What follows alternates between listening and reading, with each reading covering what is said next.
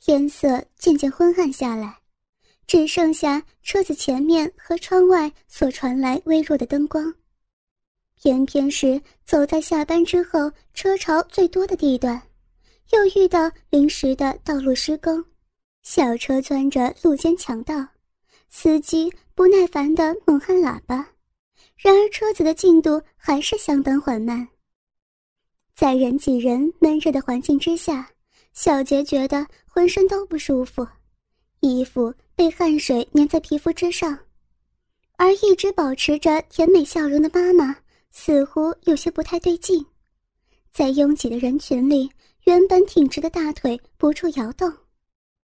小杰万万没有想到，妈妈背后有一只不安分的手掌，在浑圆的屁股上抚摸着。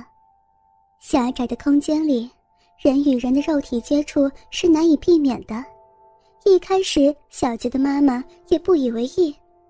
可是那只手掌随着公交车被堵在路上的时间，从原来的手背触碰，变本加厉的用手掌沿着骨丘曲线滑动，这种大胆的举止已经达到骚扰的程度了。然而，要是真的叫嚷起来的话，又该怎么处理呢？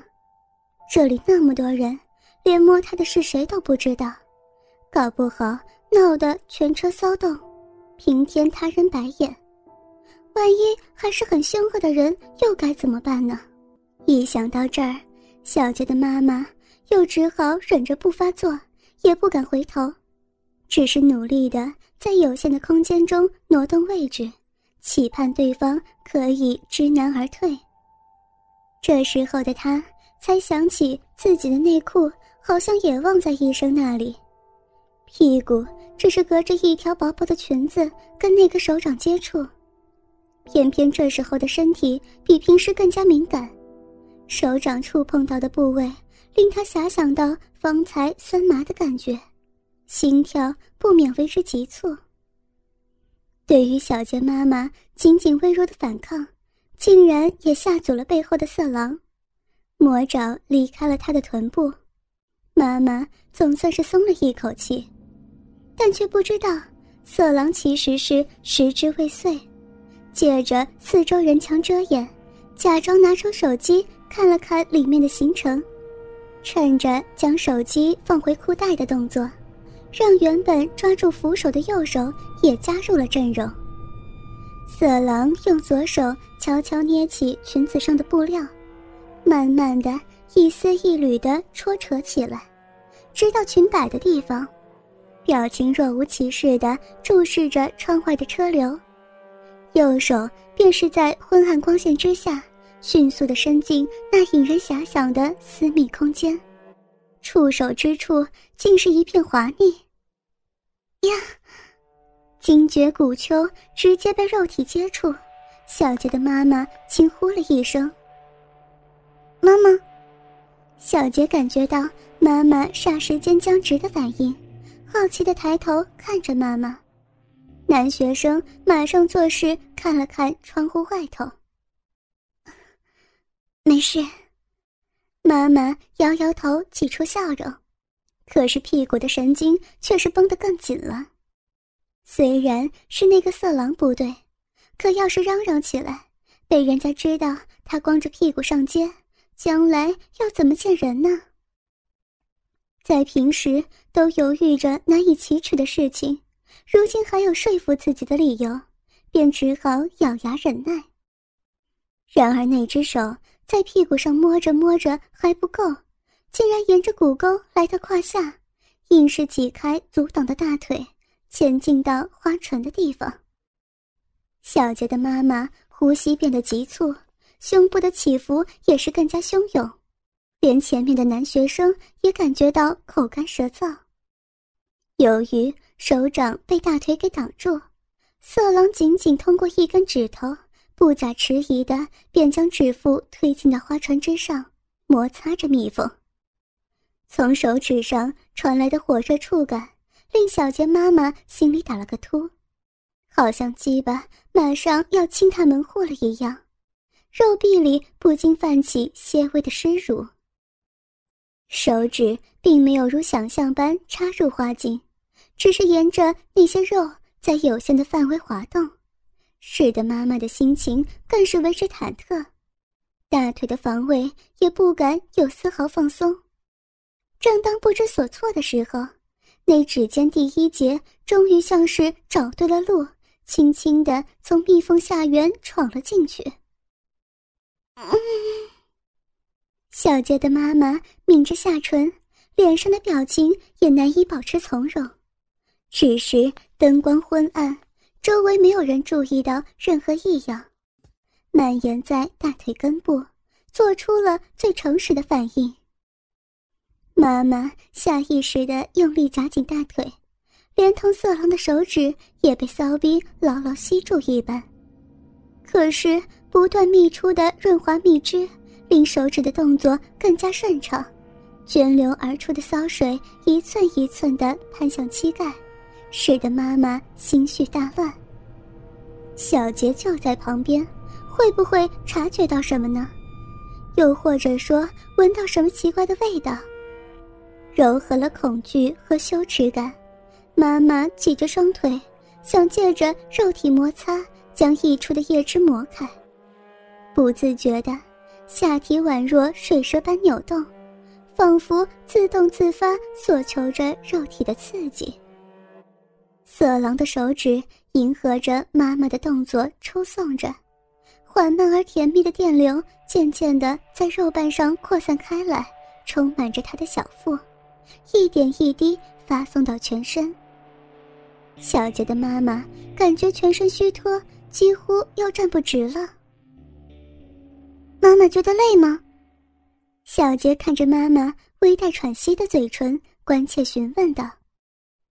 嗯，妈妈摇着头。不，不会，要到站了。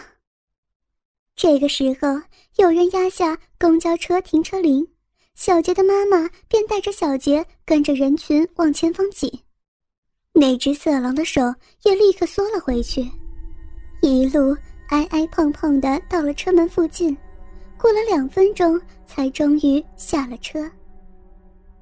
下车之后，小杰的妈妈深深呼吸着晚上微凉的空气，恢复往常的笑容，带着小杰。回到家门口，翻找皮包，才赫然发现自己忘带钥匙出门了。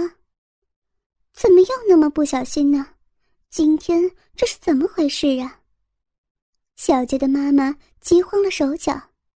正当小杰想要提醒妈妈，爸爸有一只备用的钥匙放在鞋柜里面的时候，一边却传来陌生男人的声音：“怎么了？有什么需要帮忙的吗？”男人看上去三十出头，衣着整齐，像是一个刚下班的公司职员。见到不认识的人，小杰顿时露出警戒的眼神，可是妈妈却是腼腆的笑了笑：“ 说来真不好意思，我竟然会忘记带钥匙出门了，现在被关在外面。”这样啊。男子眼中闪过一丝金光。那么你家里还有没有其他人？有需要用到手机吗？可以打电话请他过来开门呢。哎呀，偏偏先生到日本去了。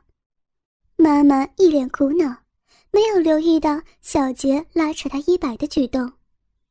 嗯，家里也没有其他人，真是麻烦。其实。也不难解决。男子笑了笑，等会儿我叫锁匠来看门好了。妈，小杰紧张的说道：“老师说不要跟陌生人讲话。”小杰，人家是好心帮忙。妈妈陪着抱歉的笑脸，真是不好意思啊。不会不会，这样是对的。男子拿出手机拨了电话。现在坏人那么多，真的是应该要小心一点。对了，太太有带身份证吗？有啊。小杰的妈妈翻找皮包，从里头将身份证拿出来。要做什么呀？等会儿要给锁匠看看，证明是住在这个地方。男子微笑着说道：“要不然随便什么人就可以请锁匠来开门，家里不就很危险吗？对哦，小杰的妈妈露出恍然大悟的表情。